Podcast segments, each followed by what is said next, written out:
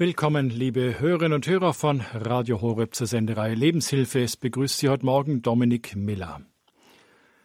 Was wäre Literatur, Film und Kunst ohne gebrochene Väter oder völlig verkorkste Vater-Sohn- oder Vater-Tochter-Beziehungen?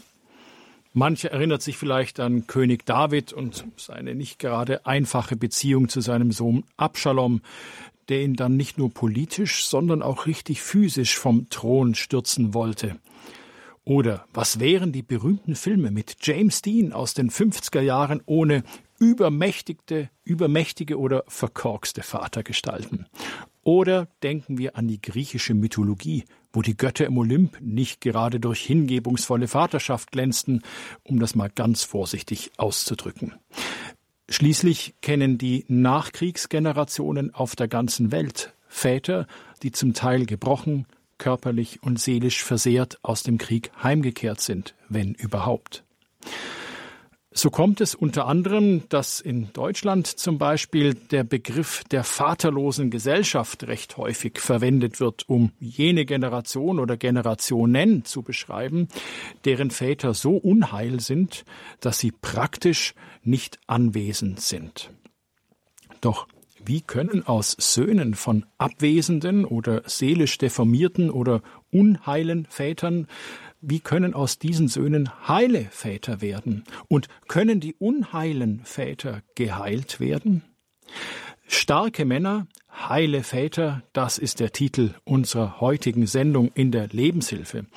Aus Salzburg ist uns zugeschaltet der Vater, Unternehmer, Sprecher und Coach und Autor Patrick Knittelfelder. Herzlich willkommen in der Lebenshilfe, Patrick. Schön, dass du heute wieder bei uns bist.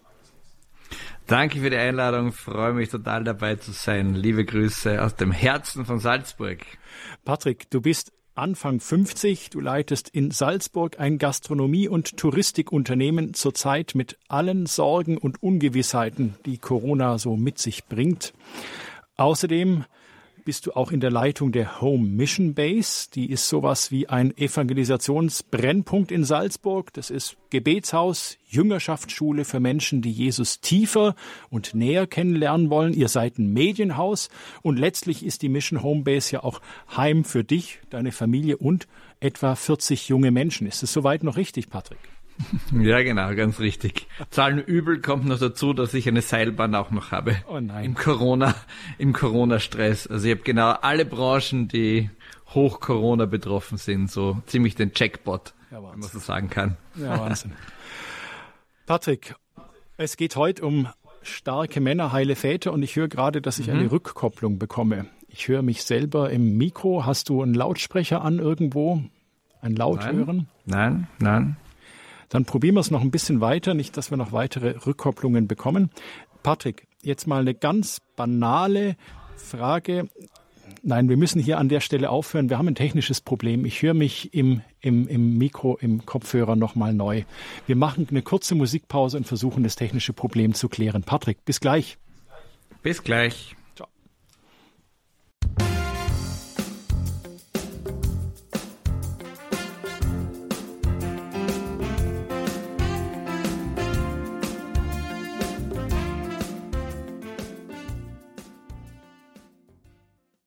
Willkommen, liebe Hörerinnen und Hörer, nochmal zur Lebenshilfe und willkommen im wahren Leben. Da geht auch nicht immer alles glatt. Ähm, Sie kriegen das wahre Leben bei Radio Horeb mit. Aber wir sind wieder zurück in der Lebenshilfe. Unser Thema heute starke Männer, heile Väter. In Salzburg zugeschaltet ist uns Patrick Knittelfelder. Er ist Unternehmer, Vater, Sprecher und Autor in Salzburg. Patrick, kannst du mich jetzt gut hören? Ich höre dich klar und deutlich. Wunderbar. Und ich höre mich jetzt auch nicht mehr im Echo. Dann ist alles gut. Patrick, dann können wir loslegen. Ähm, wir reden ja heute über starke Männer und heile Väter. Und jetzt mal was ganz Simples zum Anfang. Was außer der Biologie und der Genetik macht dich eigentlich zum Vater deiner Kinder? Das ist eine, eine super Frage. Ich finde die schon ähm, gar nicht so einfach für den Einstieg, aber die, ich würde sagen, dass Vatersein extrem viel mit einer Haltung zu tun hat. Ähm, da gibt's ja dieses Sprichwort, dieses blöde Sprichwort Vater werden. Äh, na, wie heißt es? Vater werden ist nicht schwer. Vater, Vater sein, dagegen, dagegen sehr. sehr. so irgendwie, ja. Und ich glaube, das, das spricht es, das spricht es sehr gut auf den Punkt, ja. Ein Kind zu zeugen ist, glaube ich, nicht das große, ähm, das große Ding, ja. Aber dann in die Rolle eines Vaters einzusteigen und darüber zu reflektieren, was eigentlich ein Vater ist und was eigentlich die Aufgabe von einem Vater ist, das ist schon der Hammer. Und wir beschäftigen wir beschäftigen uns ja extrem viel mit dem Vaterherzen Gottes und mit dieser, mit dieser Beziehung ähm, ähm, Gott Vater zu uns Menschen. Und da haben wir so eine Ableitung davon und sagen, was ist eigentlich deine Rolle als Vater? Und, und wenn ich darf, haue ich gleich den ersten totalen Knaller raus. Und ich meine, dass ähm, deine Aufgabe als Vater heute eigentlich ist, ein Rule Model zu sein. Das musst du erklären. Das heißt, vorzuleben, wie ist die Beziehung Gottes zu den Menschen, das zeigst du vor, wie du mit deinem Kind umgehst. Das heißt, du bist, de, deine Beziehung als Vater zum zu deinem Kind sollte eigentlich ein Modell davon sein, wie Gott der Vater zu den Menschen ist. Und ich glaube, das ist eine ziemliche Challenge und das zeigt, glaube ich, wohin im Idealfall die Reise geht und dass es da ein, ein, eine echt, eine echt überdachte, reflektierte Einstellung braucht, wie ich mich als Vater zu meinem Kind verhalte. Das ist eine ganz schöne Steilvorlage. Ja. Patrick, wodurch oder durch wen bist du oder können wir auf die Aufgabe der Vaterschaft vorbereitet werden, wenn die Messlatte ja eigentlich, wie du sagst, schon recht hoch ist, weil meine Beziehung zu den Kindern soll ja eigentlich auch die Beziehung vom himmlischen Vater zu mir widerspiegeln. Was genau. bereitet mich darauf vor? Wer bereitet mich darauf vor, Patrick? Tja, das ist eine gute Frage. Und ich würde am liebsten gleich den nächsten Hammer raushauen, wenn ich darf. Ja. Hau raus, hau raus. Um, also heute steigen, steigen wir wirklich ganz schön ordentlich ein, ja. Also, ähm, Leben, Leben ist ja gar nicht so einfach, ähm, weiß ich aus eigener Erfahrung an mir selber und weiß ich aus Erfahrung von diesen vielen, vielen, vielen hunderten jungen Menschen und auch schon äh, mittelalterlichen Menschen, die wir hier vom Home Movement aus mit begleiten. Ähm, und wie du weißt, ich bin auch in einer Männerarbeit engagiert drinnen, wo an die 1000 Männer mittlerweile sehr intensiv durch meine Hand immer durchgegangen sind. Und aus der Erfahrung raus weiß ich, dass Leben nicht einfach ist, sondern Leben muss man irgendwie lernen. Und die Frage ist, wer lehrt eigentlich dem Menschen, wie er lebt? Und jetzt kommt der Hammer. Die, es ist eigentlich Uraufgabe von Kirche, es ist Uraufgabe von Kirche, den Menschen Leben zu lehren. Warum? Weil wer ist eigentlich am besten mit der DNA des Menschen vertraut? Wer hat eigentlich die Betriebsanleitung, sprich die Bibel in der Hand? Und wer sollte eigentlich der reflektierteste sein, wenn es darum geht, Menschen Leben zu lehren? Und es ist die Kirche. Und selbstkritisch muss man sagen, ähm, dass sie das möglicherweise ein bisschen verlernt hat. Und eine unserer ganz großen Anliegen ist es, dass Kirche, dort wo wir darauf einwirken können und dort wo wir Kirche mitgestalten können, dass Kirche diese Rolle wieder aufnimmt und Menschen das Leben lehrt. Beispielsweise, beispielsweise haben wir in unserer ähm, Kirche in Salzburg, in der Home Church, jetzt gerade eine Serie gehabt, eine achtteilige Serie, nur um das Thema Beziehungen, weil wir wissen, dass Beziehungen generell, also nicht nur in der Ehe, sondern überhaupt einfach so ein riesengroßes Thema ist, wo so viele Baustellen sind, wo es einfach gute, klare Prinzipien braucht, die die Menschen oftmals heute nicht hören. Und deswegen glaube ich, Kirche, das ist die nächste Steilverlage, Kirche ist eigentlich der Ort oder wäre eigentlich der Ort, wo Menschen leben, lernen und wo Väter eigentlich lernen sollten, was einen Vater ausmacht. Jetzt ist ja Kirche nicht für jeden Mann der Ort aus verschiedensten Gründen, wo er Vater sein, Mann sein lernen, lernen will.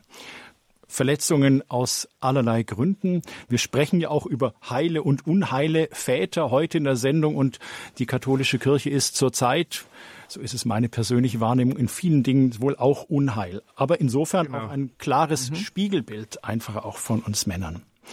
Genau, Patrick, genau. Du hast erzählt, ähm, du lebst in einer großen Stadt in Salzburg mhm. und du bist in der Home Mission Base äh, mit vielen jungen Menschen zusammen. Und ähm, du kommst damit mit einem Phänomen oft in Berührung. Du hast es ja auch gerade erlebt. Du bist in der Männerarbeit tätig, wo du mit schon mhm. über tausend Männern auch zum Teil seelsorgerisch gearbeitet hast. Ähm, das Phänomen der sogenannten vaterlosen Gesellschaft. Ich habe das in der Anmoderation kurz beschrieben. Ähm, wie würdest du die vaterlose Gesellschaft beschreiben, so wie du sie in deinem Alltag, in der Arbeit mit jungen, und du hast es so nett äh, gesagt, mit den mittelalterlichen Männern, mhm. ähm, wie erlebst du diese vaterlose Gesellschaft und ihre Auswirkungen? Mhm.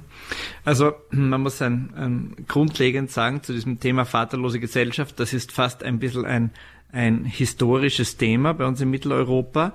Wenn man in den Krieg hineinschaut, hier sind äh, viele, viele Männer einfach gestorben und, und Kinder sind bei ihren Müttern aufgewachsen.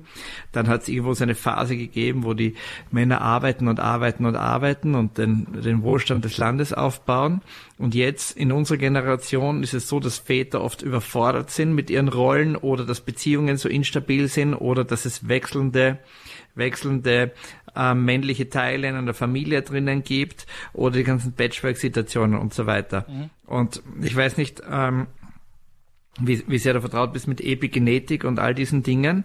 Ähm, man spricht ja davon, dass dass das Traumata oder das Verletzungen auch über Generationen weitergegeben werden. Die Epigenetik äh, spricht da davon, die Hirnforschung spricht davon und sehr interessanterweise spricht ja auch die Bibel davon ja, und sagt, also wenn irgendwo Brüche sind, Verletzungen sind, Sünde sind, irgendwas, was aus dem Gleichgewicht ist, sagt die Bibel, Achtung, Stopp, das, das, das geht weiter auf Generationen, nicht auf viele, aber doch auf einige ähm, im Gegensatz zum Segen, der auf sehr viele Generationen weitergeht. Und ich glaube, dass das erleben wir heute. Wir erleben, glaube ich, schon die dritte, vierte oder ich weiß nicht wie vielte Generation, ähm, die ein bisschen in, in diesen, in diesen, ähm, in dieser Väter, in diesem väterlosen Zustand drinnen ist.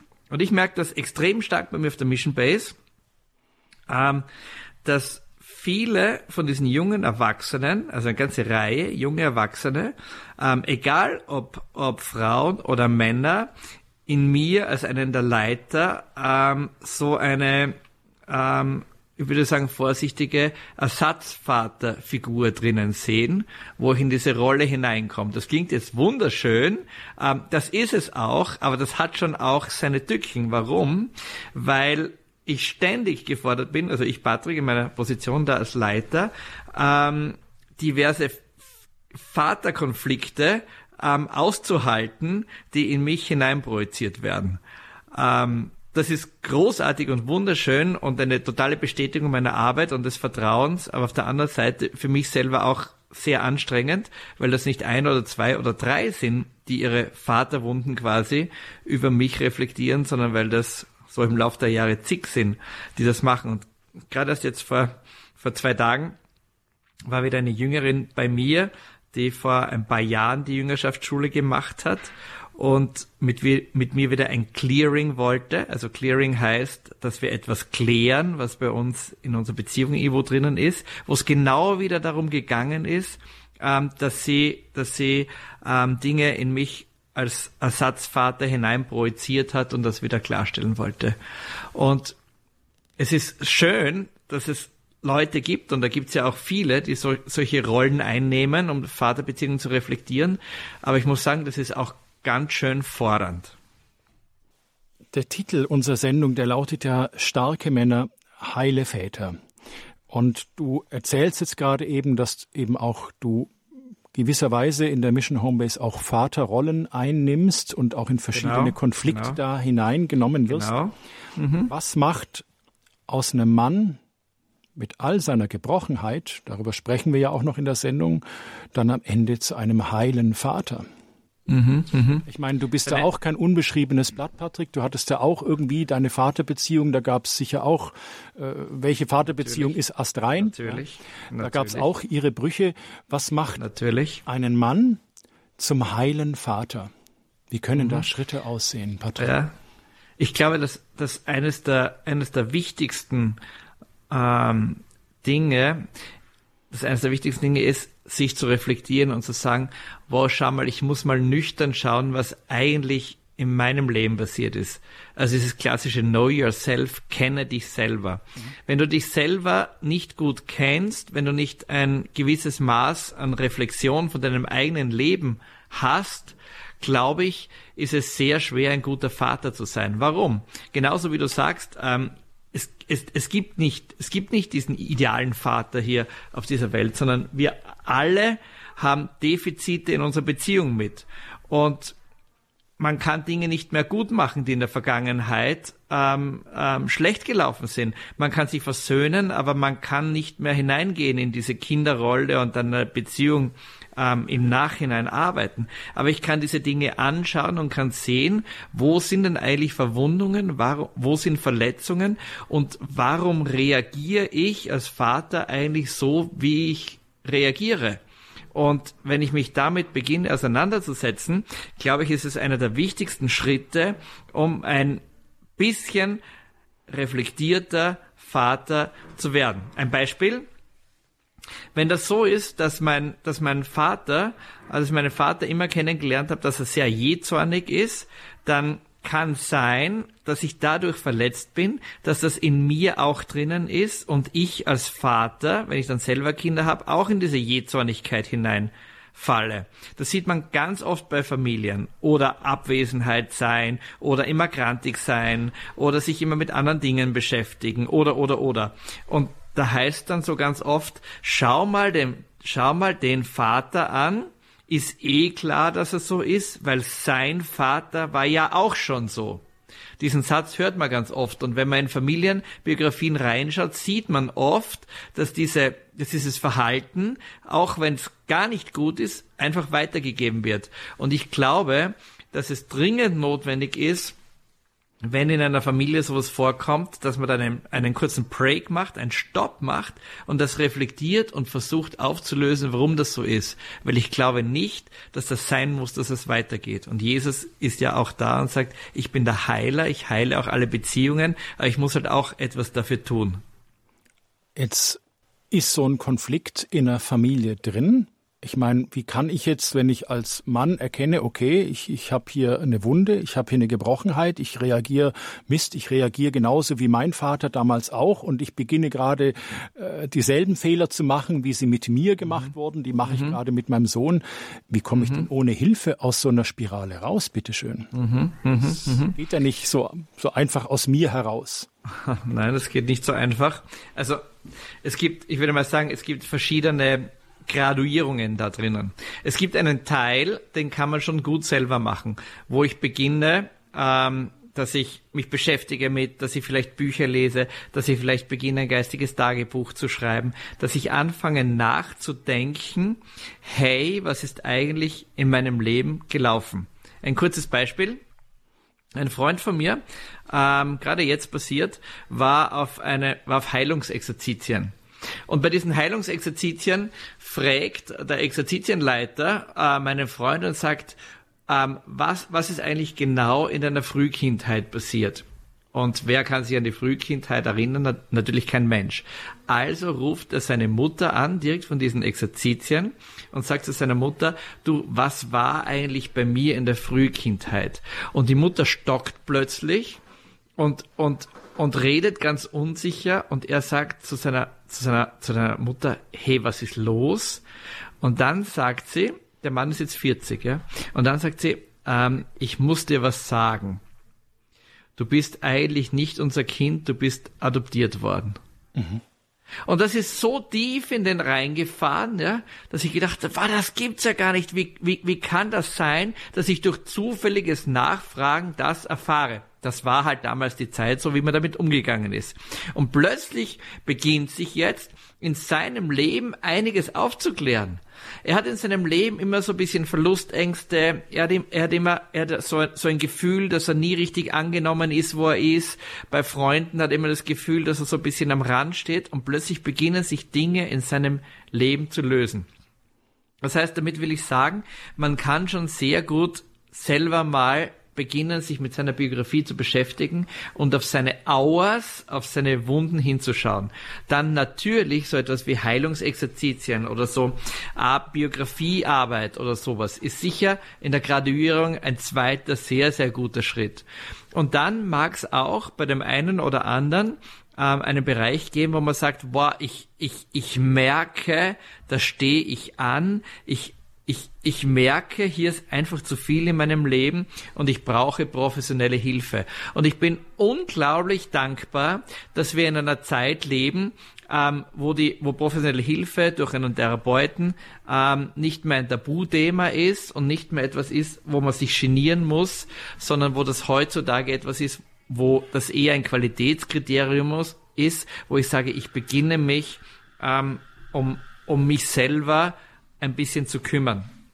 Ich werde nie vergessen, vor fünf Jahren war das oder vor sechs Jahren sitze ich bei der Alpha Leadership Konferenz. Das ist so einer der größten Leiterkonferenzen in England in der Royal Albert Hall zusammen mit 5000 Leiter. Bezieht sich auf Alpha-Kurse, Glaubensgrundkurse für Glaubensferne. Genau. Mhm. Ja, genau. Nicky Gamble ist dort und Nicky Gamble ist der Gründer von genau diesen Alpha-Kursen. Und ich glaube, viele Hörer äh, von Radio Horeb kennen auch diese Alpha-Kurse. Das ist ein, ein fantastisches Werkzeug. Und dieser Nicky Gamble ist äh, der Gründer davon und leitet dort eine wahnsinnig tolle anglikanische Gemeinde. Und vor fünf Jahren geht er hinaus bei seiner Eröffnung auf dieses Podium und sagt, liebe Leute, es gibt Situationen in einem Leben, die sind schwierig. Auch ich, Niki, sagt er, bin gerade in, in so einer Situation, die ist nicht einfach für mich. Und ich merke, dass meine Beziehung zu meinem Vater nicht gut ist und dass es hier einen unheilen Fleck gibt. Und ich möchte euch allen sagen und euch alle ermutigen, wenn es euch so geht, macht's wie ich. Ich bin jetzt in Psychotherapie. Die ganze, die 5000 Leiter haben die Luft angehalten, dass ein so großer Leiter wie Nicky Gamble dort öffentlich steht und sagt, ja, ich nehme Hilfe in Anspruch. Und ich bin sehr, sehr dankbar, dass wir in solchen Zeiten leben. Wenn ich jetzt in so einem Prozess bin, auch wie du es gerade beschrieben hast, ein Prozess der Achtsamkeit, dass ich in mein Inneres schaue, dass ich mich damit beschäftige, was hat mich zu dem gemacht, der ich heute bin, wo, wo sind Wunden, wo sind Verletzungen, wo sind unheile Beziehungen. Wenn ich jetzt zum Beispiel feststelle, die Beziehung zu meinem Vater ist nicht gut, wie, wie können denn auch erste Schritte einer Versöhnung mit des Sohnes, mit dem Vater aussehen? Hast du da Beispiele dafür, Patrick? Mhm, viele, ganz viele Beispiele. Ganz viele Beispiele. Ähm, ich glaube, ich eine, ich glaube, so eine, eine Turbo, eine Turbowaffe, eine himmlische Turbowaffe, ähm, ist einfach wirklich Versöhnung. Ähm, na, natürlich gibt's keine Vaterbeziehung, wo alles gut ist. Das, ist ja, das ist ja ganz klar und Verletzungen passieren. Und ich glaube, ein immens großer Schritt, ähm, um Heilung einzuleiten, ist dieses Versöhnen. Und dieses Versöhnen ist nicht ein, ist nicht ein Schritt, wo ich sage, ja, und jetzt fühle ich mich gut und wenn ich mich gut fühle, dann mache ich das halt oder ich warte halt so lange, bis ich bereit bin für Versöhnung. Sondern ich glaube, Versöhnung ist ein, ein sehr proaktiver Schritt, den man gehen muss. Und eine Entscheidung? Eine Entscheidung, ja, eine Entscheidung. Und ich glaube, ähm, dass es viele Situationen gibt, wo es Menschen gibt, die sagen, ich, ich, ich bin nicht so weit, ich kann mich nicht versöhnen, weil ich bin, ich, ich, ich bin noch so gekränkt ähm, von dem, was mein Vater getan hat. Und da hilft eine, eine, eine kurze Betrachtungsweise sehr gut, dass ich meinen Vater quasi trenne in zwei unterschiedliche Väter, dass ich sage, wow, schau mal, der eine Vater ist der, der mir wirklich alle Liebe und Aufmerksamkeit schenken wollte. Und ich glaube, diesen Kern findet man in jedem Vater drinnen. Und dann gibt es eine zweite Hälfte von so einem Vater, die selber verletzt ist, der selber ringt, der selber unglaubliche Schwierigkeiten gehabt hat. Und vielleicht gelingt für diesen, für diese zweite Vaterhälfte ähm, auch ein bisschen Verständnis zu kriegen. Und wenn ich das so ein bisschen trenne und sage, Moment, stopp, mein, mein, mein Vater ist, natürlich ist es eine Person, aber da sind mehrere Herzen, die drinnen schlagen, ja, und ich möchte um Versöhnung bitten für die, bei diesem Vater, der sich so bemüht hat um mich, ähm, dann kann das ein erster Schritt sein. Und dieses Versöhnung bitten, ähm, wir sagen ganz oft, wenn es wenn es nicht geht, beginne mal einen Brief zu schreiben, weil das ist gar nicht so einfach ähm, manchmal mit deinem Vater ein Gespräch darüber zu beginnen. Wenn, wenn es möglich ist, dann mach ein Gespräch. Und auch wenn der Vater schon verstorben ist, ähm, ermutigen wir Männer sehr, auch mit ihrem verstorbenen Vater entweder einen Brief zu schreiben oder einen einen anderen Mann anstelle dessen zu bitten, in diese Rolle hineinzusteigen dieses Vaters und sich vor dem hinzustellen und dort eine Entschuldigung auszusprechen. Weil alles, was wir im Herzen denken, ist großartig, aber was wir aussprechen, hat nochmal eine enorme Kraft. Und ich habe x-mal, Dominik, wirklich x-mal erlebt, wie erste Schritte, kleine und große Schritte von Versöhnung mit dem Vater möglich waren und welche, welche Heilung da hinten nachkommt. Sie hören die Lebenshilfe bei Radio Horeb. Unser Thema ist heute starke Männer, heile Väter. Wir sind schon mitten im Gespräch mit Patrick Knittelfelder. Er ist Vater, Unternehmer, Sprecher und Autor in Salzburg. Und wir haben gerade darüber gesprochen, ja, wie erste Schritte der Heilung aussehen können, wie aus Männern auch heile Väter werden können. Patrick, du hast es gesagt, äh, Versöhnung als erster Schritt, Vergebung als Entscheidung. Ist diese Entscheidung immer leicht? Nein, sicher nicht. Ganz sicher nicht. Ganz sicher nicht. Und wenn ich einfach so in die Praxis reinschaue, ähm, dann, dann muss ich einfach den Hut ziehen von vielen Männern, ähm, welchen großen Rucksack an Verletzungen ähm, so mancher trägt. Und das Repertoire von, von, von, von Dingen, die passiert sind und die laufend passieren, ist riesig. Ähm, die Macht der Kränkung ist sehr groß. Zurückgewiesenheit ist Zurückgewiesenheit beschäftigt dich dein ganzes Leben, da kommst, da kommst du nicht so schnell raus. Das ist nicht, ich, ich entschuldige mich halt jetzt und bitte um Verzeihung irgendwo drinnen und dann ist das getan. Das ist eine, eine Arbeit, die über Jahre hindurch geht, also je nach, je nach Grad der, der, der, der Verletzung. Aber ich, ich staune, wie resilient auch Männer durchs Leben gehen. Also wie widerstandsfähig? Wie widerstandsfähig Männer durchs Leben gehen, die große Rucksäcke ähm, zu tragen haben. Aber ich glaube, man muss generell so, wenn man über das Leben spricht, mal mit einem, mit einem, mit einem Irrtum aufräumen, weil viele Leute glauben, ja, das Leben ist das geht eigentlich immer ganz gut dahin und wenn man Pech hat, dann kommt irgendwann mal ein Rückschlag. Das ist so das Denken von vielen Leuten, das ich wahrnehme. Aber eigentlich, wenn wir ganz nüchtern auf das Leben hinschauen, und ich will jetzt nicht pessimistisch klingen, überhaupt nicht, sondern einfach einen realistischen Blick auf das Leben werfen. Und wenn du das Leben anschaust, ja, dann ist das Leben eine Aneinanderreihung von Enttäuschungen, von Rückschlägen, von Schicksalsschlägen. Es ist ganz normal, das muss mal gesagt werden, es ist ganz normal, in einem Leben Schicksalsschläge zu haben. Das ist nichts Außergewöhnliches. Es sollte aber auch ganz normal sein, in einem Leben wirkliche Highlights zu haben, wirkliche wunderbare Zeiten zu haben, wirkliche gute Zeiten zu haben. Aber wir dürfen uns der Illusion nicht hingeben, dass möglicherweise irgendwann mal ein Schicksalsschlag kommt und den schieben wir möglichst lange raus. Nein, Schicksalsschläge kommen und der Mensch ist gut in der Lage, Schicksalsschläge zu bewältigen. Der Mensch kann das. Ein, ein, ein Mensch ist, ist wahnsinnig gut angelegt darauf, kritische Situationen zu verarbeiten. Und wir dürfen uns da nicht drüber hin, hinwegtäuschen. Und wenn ich das weiß, dass Schicksalsschläge in meinem Leben kommen, dann gelingt es mir auch, eine gewisse Resilienz, also eine Widerstandsfähigkeit aufzubauen. Weil ich sage, ich bin nicht völlig überrascht, wenn zum Beispiel mein Lebenspartner stirbt. Natürlich wird mein Lebenspartner sterben. Das ist ja das ist ja ganz normal. Natürlich wird mein Kind mich enttäuschen. Natürlich kann ich heute in meiner Firma in Zeiten wie diesen gekündigt werden. Natürlich kann ich heute bankrott werden. Das kann alles sein. Und das bewältige ich aber. Das, man schafft das. Man, man kommt da wieder weiter. Die Lebenshilfe bei Radio Horeb, starke Männer, heile Väter. Sie können wie immer in der Lebenshilfe anrufen. Das Hörertelefon, das ist jetzt geschaltet. Meine Kollegin Gabriele Lemmenfelkes sitzt schon an den Leitungen am Telefon. Sie erreichen uns unter 089 517 008 008.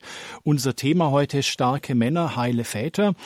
Uns würde es interessieren, wo haben Sie es denn erlebt, dass Sie als Vater wieder heil werden konnten? Was hat Ihnen dabei geholfen? Gab es irgendeinen Impuls dafür? Gab es eine Entscheidung, die Sie getroffen haben oder irgendein Hinweis? Also, wo haben Sie erlebt, dass Sie als Vater wieder heil werden konnten? Das wären Fragen, mit denen Sie sich, liebe Hörerinnen und Hörer, in die Lebenshilfe einbringen können. 089 517 008 008, das Hörertelefon ist für Sie frei. Patrick, werfe mal einen Blick in die Bibel. Die Vaterfiguren der Bibel, die taugen ja nicht immer als Vorbild. Also zum Beispiel, irgendwas muss zwischen Isaac und seinem Sohn Jakob richtig schief gelaufen sein, dass der Jakob den Isaac, der dann äh, alt und blind und bettlägerig war, dass der Jakob seinen Vater richtig betrogen hat beim Verteilen des Erbes, dass er ihn richtig gelingt hat. Oder irgendwas hat König David wohl mit seinem hübschen Sohn Absalom völlig versemmelt, dass der sich später massiv gegen seinen Vater aufgelehnt hat. Und es ging ja so weit auch, dass Absalom seinen Vater nachgestellt ist, ihn töten wollte. Also welche Lehren können wir als männliche Leser aus der Bibel aus solchen Geschichten ziehen, die ja nicht wirklich tolle Beispiele sind? Ja, also das, was mir unheimlich gut gefällt, an der Bibel ist, dass es hier nirgends eine Schönrederei gibt. Hier wird nichts, hier wird nichts weich, weiß gewaschen, sondern hier wird das Leben gezeigt, wie das Leben ist. Und ähm, ich müsste eher umgekehrt fragen, gell? Sag mir mal, wo, wo ist denn eine gute, wo ist denn eine gute Vater-Sohn-Beziehung? Ähm, auf der anderen Seite sehe ich, sehe ich, wenn ich zum Beispiel König David anschaue mit seinem Sohn Salomon, ja, da muss ich sagen, diese Geschichte gefällt mir eigentlich extrem gut. Weil da ist etwas, wo alles schief geht, wo du sagst, schlimmer kann es eigentlich gar nicht mehr sein. Was soll denn da Gutes rauskommen? Und dann gelingt es doch, dass so etwas Großartiges rauskommt. Und ich glaube, die Bibel ist voll mit echten Lebenssituationen, wie wir sie heute haben. Aber die Bibel zeigt auch immer gerade auf diese Beziehungen hin, dass es Möglichkeiten gibt, einer Heilung, einer Umkehr, einer kompletten Trendwende. Und ich sage immer, wenn, wenn der liebe Gott in die Grundschule gegangen wäre, ähm, was ist das Lieblingsfach vom lieben Gott? Und sagen manche Mathematik, andere sagen Turnen, andere sagen Zeichnen und ich sage immer nein, nein, nein. Und ich bin fest davon überzeugt, würde Gott in die deutsche Grundschule gehen, sein Lieblingsfach wäre auf krummen Zeilen gerade schreiben. Und das, das ist das, was ich in der Bibel hier und da lese. Und das ist das, was ich im Leben ganz oft lese.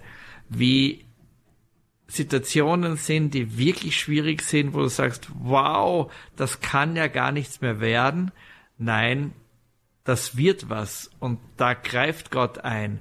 Und da wenden sich Dinge zum Guten.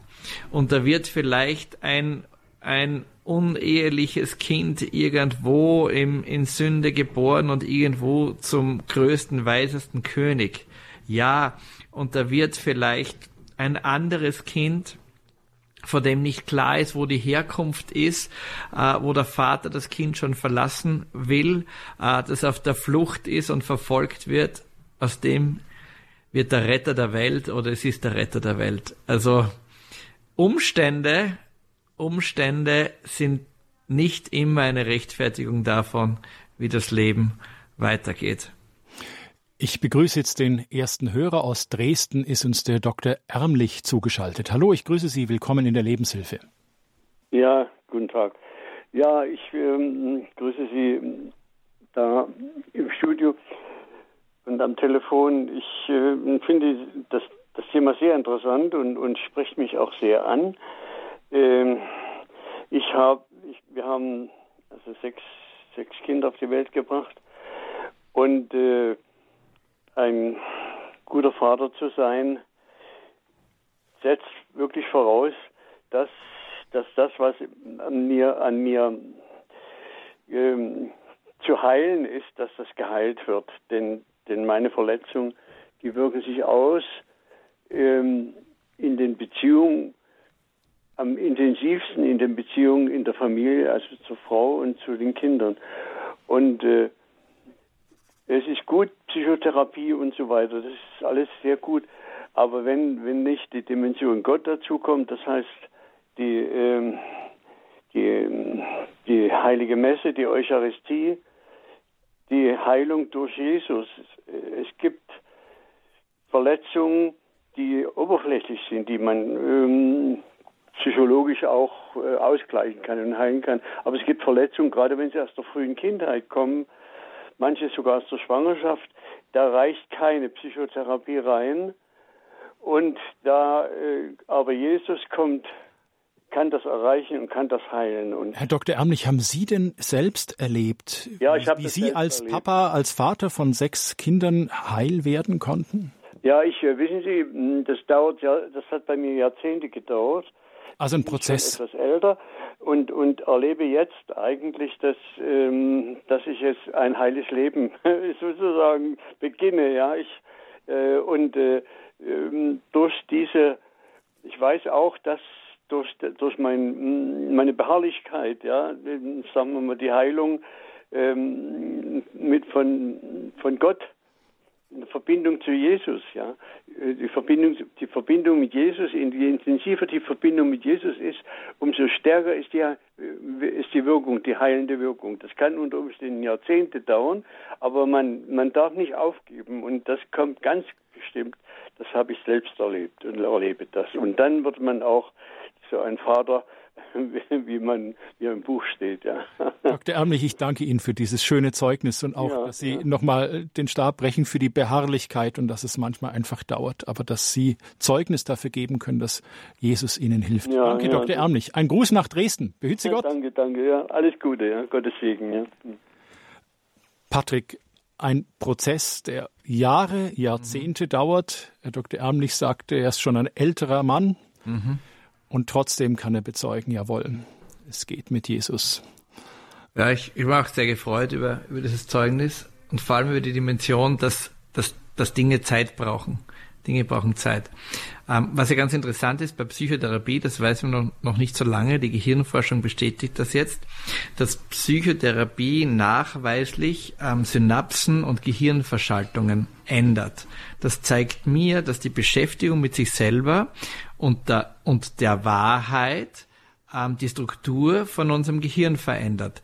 Das zeigt mir nochmal weiter, wenn ich mich mit der letztendlichen Wahrheit beschäftige, äh, sprich mit der Heiligen Schrift, sprich mit Gott, dass das auch meine Gehirnbahnen, meine Synapsen verändert.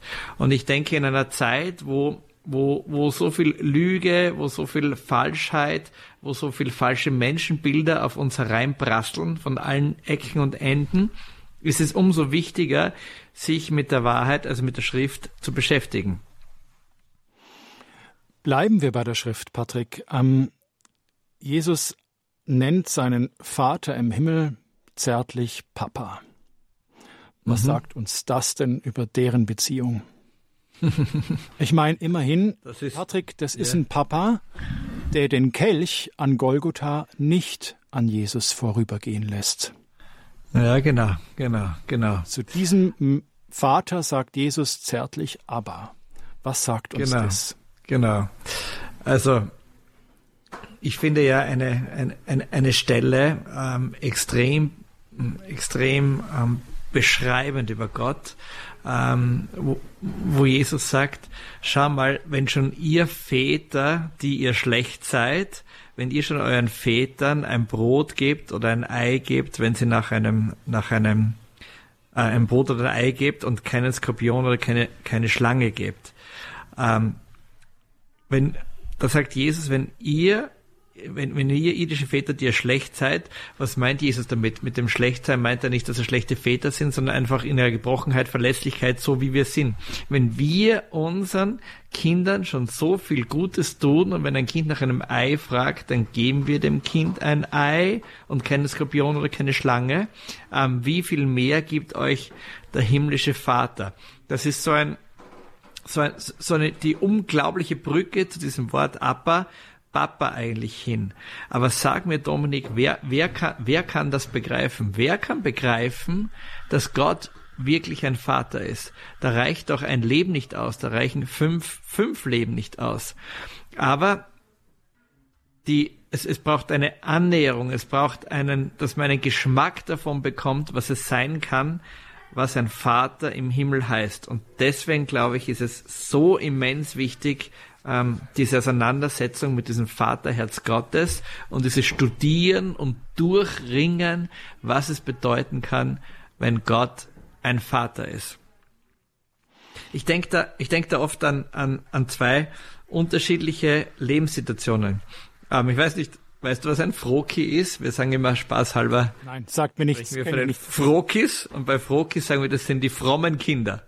Okay. Es, gibt so, es gibt so zwei Arten im Großen und Ganzen, wie du heute Christ bist. Entweder bist du ein Froki, das ist das fromme Kind, das ist ganz christlich sozialisiert aufgewachsen, das hat nie irgendwas Schlimmes getan im Leben, das geht eben in die Kirche, hat eine gute Gottesbeziehung, liest in der Bibel und so weiter. Und dann gibt's die anderen sind so Leute, die wirkliche Brüch, große Brüche in ihrem Leben drinnen haben, die mit Drohungen in Verbindung gekommen sind, mit Gewalt, die abgedriftet sind irgendwo hin und dann Gott kennengelernt haben und sagen, boah, der hat mich wirklich, der, dieser Gott hat mich wirklich herausgezogen aus meiner schwierigen Lebenssituation. Und beide haben Vor- und beide haben Nachteile. Der, der Froki, also das fromme Kind, hat den Krisenvorteil, dass es meistens keine großen Verletzungen hat, die zu bewältigen sind. Aber irgendwie ist in dem Froki immer so ein bisschen eine, eine Unfugbereitschaft drinnen. Ein Froki hat oft mal so irgendwas drinnen, wo habe ich in meinem Leben irgendwas ausgelassen. Und der, der ganz unten war, ist voll Verletzungen, hat viel zu kämpfen mit diesen Verletzungen, aber hat irgendwie erkannt, wow, ich komme nur zu einem Punkt, und drüber komme ich nicht. Und ich brauche einen Gott, um wirklich heil zu werden. Und wenn ich mein eigenes Leben anschaue, ich bin so ein Mittelding. Ich bin ein halber Froki ähm, und ich bin ein, ich bin ein halb gebrochener Mann. Und ich ringe ständig so ein bisschen mit dem drinnen.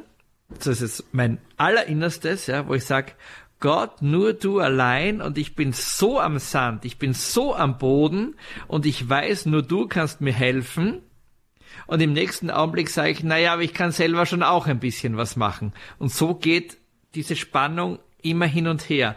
Und das hat das wenn ich an den Vater denke, ja, das eine ist so irgendwie dieses bisschen Leistungsdenken zum Vater hin und das andere ist dieses ganze die Arme des Vaters hineinspringen. Und ich persönlich bin zwischen beiden immer ein bisschen hin und her gerissen. Ich bin so ein halb Froki und ein halb verletztes verletztes Kind, wie wahrscheinlich die meisten Menschen auf dieser Welt. Jetzt gibt es ja viele, die sagen, ich sage es mal leichtfertig, ja, wenn die Beziehung zu deinem Vater nicht toll war, du hast ja immer noch einen himmlischen Vater. Ja? Mhm.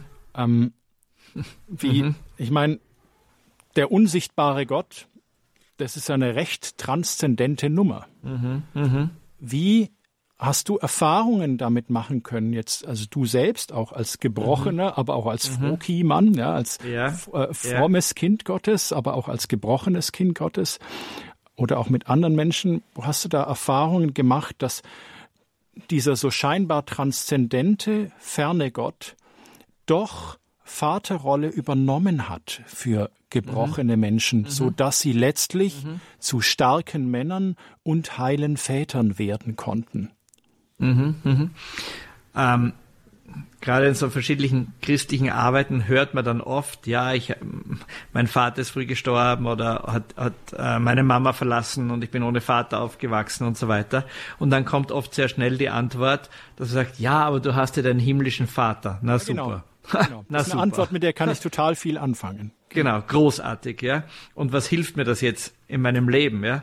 Ähm, ich habe das x-mal erlebt und ich glaube, dass das ist völlig richtig, aber nicht immer das Hilfreichste, ähm, was man irgendwie hören kann. Aber ich glaube, wenn ich, also wenn ich von mir selber spreche, ähm, es ist ein Weg. Und es hat viele Situationen gegeben in meinem Leben, wo ich sehr weit unten war und auch lange Zeiten, wenn wir vorher gesprochen haben, das Leben besteht nicht nur aus Highlights, sondern das Leben hat auch Erschütterungen, die es mit sich bringt.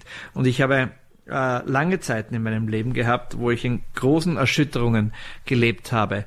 Und ähm, ich wünsche niemand so eine Zeit von so großen Erschütterungen. Ähm, aber letztlich, diese Erschütterungen haben mich auch sehr nah zu Gott gebracht. Und wenn ich heute einschlafe am Abend, dann weiß ich, wenn ich jetzt sterben würde, ähm, das Leben geht weiter und ich weiß, das Beste kommt noch. Und ich weiß, ich habe eine Zukunft. Und das ist enorm viel wert für mein Leben. Und das klingt jetzt alles so banal, ähm, aber das muss man mal durchringen. Und ich glaube, dass Gott sehr oft so Situationen verwendet, wo wir sagen, boah, das, das, das brauche ich jetzt wirklich nicht in meinem Leben. Das ist wirklich zu viel in meinem Leben oder kann es nicht einmal gut gehen und kann nicht alles passen im Leben. Ich glaube, dass Gott so schwierige Zeiten nimmt, um zu sagen, hey, schau mal, du musst nicht alles in dein Leben hineinpacken. Du musst dein Leben nicht erfüllt leben aus der Sicht von anderen Leuten. Du musst nicht vorne stehen. Es muss nicht alles gut gehen, sondern dein Leben ist einfach viel, viel, viel, viel, viel, viel mehr und ich warte auf dich. Und ich kann mich erinnern, dass ich sehr oft so Zeiten gehabt habe, wo ich eine muss es jetzt richtig verstehen, wo ich so eine Todessehnsucht gehabt habe. Nicht im Sinne von, ich will jetzt nicht mehr leben oder, oder, oder, oder, oder ich will mein Leben gar beenden oder sonst irgendwas gar nicht, sondern einfach, ich mir gedacht habe, wow, wie schön wäre es, jetzt schon dort zu sein, ähm, wo, die, wo das Kind die Hand in die, in die Höhle der Schlange reingibt und wo das, wo das Lamm neben dem Löwen weidet und wo einfach die Belastungen, die ich habe, einfach nicht mehr sind. Und ich sehne mich nach einem Leben, wie das ist und halte meinen Blick über die Erde hinaus ähm, auf diese Zukunft hin. Aber das ist nicht so einfach und deswegen, deswegen glaube ich auch, dass es nicht so einfach ist, einfach einem zu sagen, ja, du hast keinen Vater gehabt, aber du hast einen, einen Vater im Himmel, schau, wie schön das ist, aus, tschüss und Amen. Sondern das ist ein Prozess, der durchgerungen werden muss und der geht nicht von heute auf morgen. Starke Männer, heile Väter. Wir sind mittendrin im Gespräch mit Patrick Knittelfelder. Er ist Vater, Unternehmer, Sprecher, Autor und kommt aus Salzburg. Wenn Sie uns in der Lebenshilfe noch anrufen möchten, ein paar Minuten haben Sie noch Zeit. Unter der 089 517 008 008 können Sie sich hier in die Sendung einschalten. Patrick, Jetzt haben wir vorhin über den himmlischen Vater gesprochen und dass es ja ein langer Prozess auch ist, ihn als Vater auch anzunehmen. Ähm, Jesus beschenkt uns, ich sage es mal so, mit dem Gleichnis vom verlorenen Sohn. Das ist ja auch gleichzeitig das Gleichnis vom barmherzigen Vater.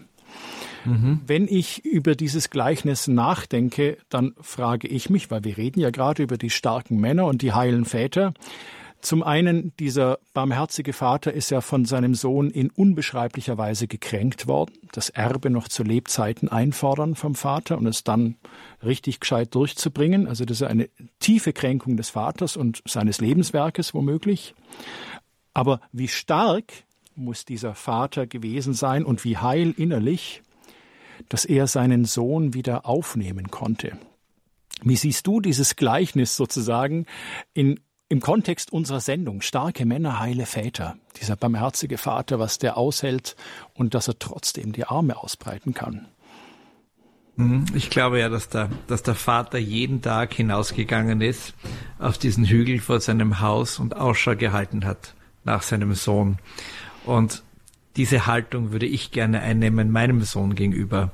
Dass was auch immer kommt, was auch immer er tun wird, dass ich immer hinausgehe auf diesen Hügel und Ausschau halte, ob er wieder zurückkommt und wann er wieder zurückkommt.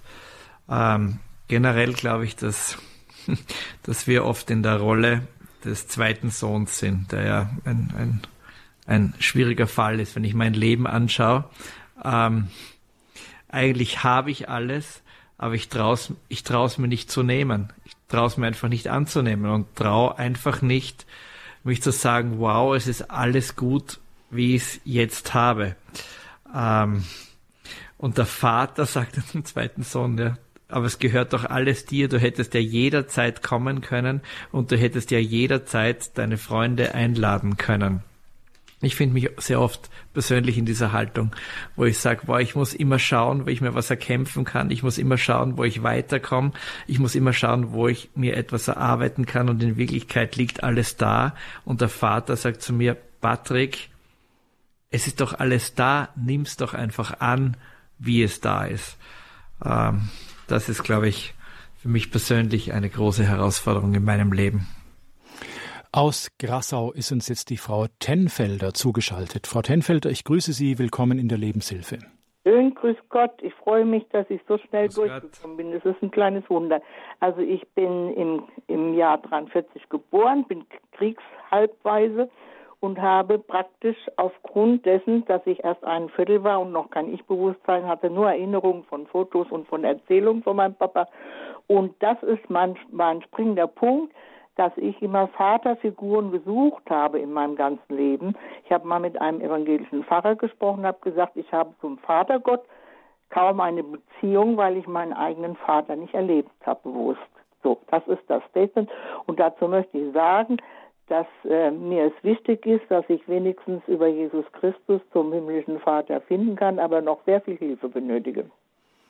Also noch nicht zu Ende. Nein, nein, ich habe Zugang zum Kloster Maria Eck und wir haben eine franziskanische Gebetsgruppe, Freundeskreis. Und äh, ist natürlich die Gefahr, dann sucht man dann mit, mit reiferen Jahren auch schon mal jüngere Herren aus und denkt, naja, also dieses Anlehnungsbedürfnis ist halt noch da, aber im Grunde genommen muss ich mich ja auf den letzten Lebensabschnitt vorbereiten, selbst wenn ich 90 werde, wie mein Opa. Ne? Das waren alles Opas, Onkels. Ich will dazu noch sagen, ich habe jetzt für sämtliche Geschwister meiner Mutter Messen bestellt, weil ich denke, da oben erwartet mich ein Heer von, von Angehörigen. Auch meine Mutter ist schon über 30 Jahre tot. Also der Papa ist praktisch schon mit Anfang 30 gestorben. Und da war schon diese Verletzung, er sagt, Mama, wir brauchen doch den gar nicht über den zu trauern. Also es ist die Trauerarbeit nicht geleistet und die Vater-Gott-Beziehung. Was können Sie mir dazu empfehlen? Dankeschön, Frau Tenfelder. Ein Gruß nach Gassau. Ja, bitte. Danke.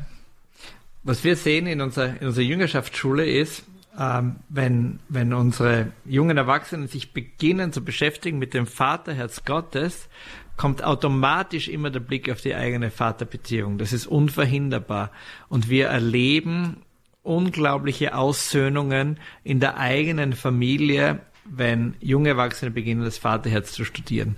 Sie kommen plötzlich und sagen, boah, ich glaube, ich muss meine Vaterbeziehung irgendwie versuchen in Ordnung zu bringen. Und wunderschöne Dinge passieren. Die Beziehung vom irdischen zum irdischen Vater ist immer in gewisser Weise ein bisschen ein Spiegelbild zum himmlischen Vater. Und Gott geht dieses totale Risiko ein, dass er sagt, nenn mich Vater. Jetzt haben wir noch einen Hörer. Hallo, ich grüße Sie. Willkommen in der Lebenshilfe. Hier Steinle. Herr Steinle, ich grüße Sie aus Pliningen bei München, oder? Pliningen, ja, genau. Ähm, ich hätte äh, mir gewünscht bei dieser Sendung, äh, dass Sie einmal auch äh, den Blick auf äh, Josef, auf den Josef. Ah, wir haben ja gerade das Josefsjahr. Da erwischen Sie mich, Herr Steinle. Den Josef habe ich noch in meinem Skript stehen. Das wäre natürlich auch eine, ein, ein, ein, äh, ein Vaterbild und, und eine, eine äh, Ecke gewesen, die sehr interessant und sehr wichtig gewesen wäre. Herr Steinle, die Sendung ist ja noch nicht ganz rum und ich, wir werfen jetzt einfach mal den Ball ins Spielfeld von Patrick Knittelfelder. Herr Steinle, darf ich das? Darf, du, tun Sie das, das ist ja da. Okay, Herr Steinle, danke schön, Sie hören uns zu. Ja, Ja. ich höre zu. Ciao. Patrick, der Herr Steinle, der gibt echt das Stichwort. Völlig richtig. Ich habe noch den heiligen Josef bei mir auf dem Zettel stehen. Wir haben das Josefsjahr, Papst Franziskus hat's ausgerufen. Jetzt, wir wissen ja total wenig von dem. Aber was, was kann uns als gebrochene Männer, die starke Männer und heile Väter werden wollen, was ist uns da der Josef für ein Vorbild? Ja, wir, wir wissen total wenig von ihm, aber wir wissen einiges von ihm und das, was mich am meisten fasziniert am Josef und das ist für mich eins der, der großen Werte in meinem Leben, ist diese unglaubliche Treue. Er ist dem Wort treu, er heißt Maria, verlass ihn nicht und ich stelle mir das vor, in dieser hochschwierigen Zeit, in kompletter Treue zu seiner Frau zu stehen, durch diese Verfolgung, alles, was da ansteht, irgendwie, ähm, das fasziniert mich absolut. Ähm, am Josef. Und wenn, ich- wenn ich selber mein Leben beschreiben würde oder wenn man auch meine Frau fragen würde, welchen Charakterzug würdest du Patrick geben? Ich glaube, sie würde sagen Treue. Und Treue jetzt nicht nur, nicht nur ähm, bezogen auf, ja, ähm, ich suche mir halt keine andere Freundin oder breche die Ehe, sondern Treue ähm, ist für mich abgeschaut vom heiligen Josef ähm, ein, ein hoher Lebenswert geworden in allem, was ich tue. Und das können wir mit Sicherheit vom heiligen Josef lernen. Jetzt haben wir einen letzten Hörer in der Leitung. Ich glaube, das ist Corbin Gams aus Dornbirn. Hallo, Herr Gams, hören Sie mich? Ja, grüß Gott, grüß Gott, Patrick, grüß Gott, Dominik. Ich freue mich, dass ich auf Sendung bin. Ich bin gerade auf dem Weg in der Nähe von München. Möchte mich bedanken für die Sendung, hat mich sehr gefreut und einen kleinen Punkt ergänzen bei dem Bild äh, von den zwei verlorenen Söhnen und wo der Patrick gesagt hat, ja, ähm, der zweite hat doch alles. Gerade diese Geschichte, die ihr reflektiert habt, wie man den Vater im eigenen Leben wieder bekommt, beziehungsweise eine Beziehung zu ihm findet. Nachdem mein Vater relativ früh gestorben ist, war das für mich eine große Geschichte. Ich habe mich auf den Weg gemacht. Und als äußeren Anlass habe ich, das ist jetzt schon etliche Jahre her, meinen 40er Geburtstag so gefeiert, dass es das Fest des Vaters ist, das er für mich ausrichtet und ganz viele Freunde und Bekannte eingeladen. Das war mein geistlicher Hintergrund und meine besten Freunde haben den ganzen Kontext mitgekriegt. Andere sind einfach so gekommen, aber das war das Fest, das der Vater für mich ausgerichtet hat. Und Wunderschön. da dankbar. Danke, danke Patrick, danke Dominik. Danke, Corbin. Schön, dass du in der Sendung warst. Patrick, das Fest, das der Vater für den Sohn ausrichtet, ein schönes Bild. Wunderschön, wunderschön. Eine gute Idee vom Corbin, das so zu machen. Corbin Ganz, der auch kürzlich bei uns erst in der Lebenshilfe war und da haben wir auch Ah, über ja. Väter und Söhne gesprochen. Darum hat es mich gefreut, dass er sozusagen hier nochmal hineinkommt in unsere Sendung. Patrick, wir, die Sendung neigt sich dem Ende zu. Ich danke dir sehr auch für das Persönliche, was du von dir preisgegeben hast, an dem du uns hast teilhaben lassen.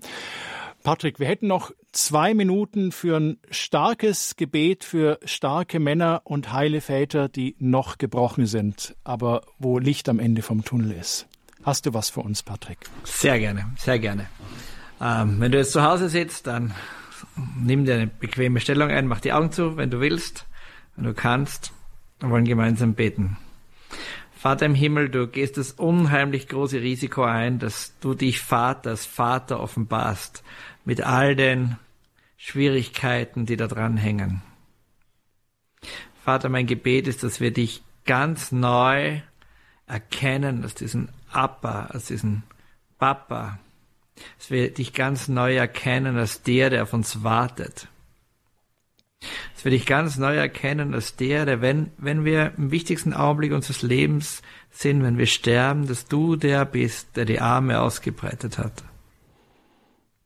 Vater, mein Gebet ist, dass du deine Hand über uns alle hältst, dass du uns schützt, du überreichlich ausgießt, deinen Segen, deine Gunst über uns. Vater, mein Gebet ist, dass du Beziehungen heilst, Beziehungen von Söhnen zu Vätern, von Töchtern zu Vätern, von Müttern zu Kindern. Vater, mein Gebet ist, dass du Ehen segnest, wiederherstellst. Vater, mein Gebet ist, dass du übernatürlich Kreativität ausgießt auf diese Welt, dass wir Lösungen finden für die schwierigen Zeiten, in denen wir leben, dass wir Dinge denken, die noch niemand gedacht hat, dass du uns führst hinaus aufs tiefe Wasser, in große neue Erkenntnisse, in große neue Freuden und in eine ganz große neue Geborgenheit. Das ist mein Gebet für mich selber und für alle, die zuhören. In Jesu Namen. Amen. Amen. Patrick, ich danke dir. Behüt dich Gott. Sehr gerne. Danke für die Einladung.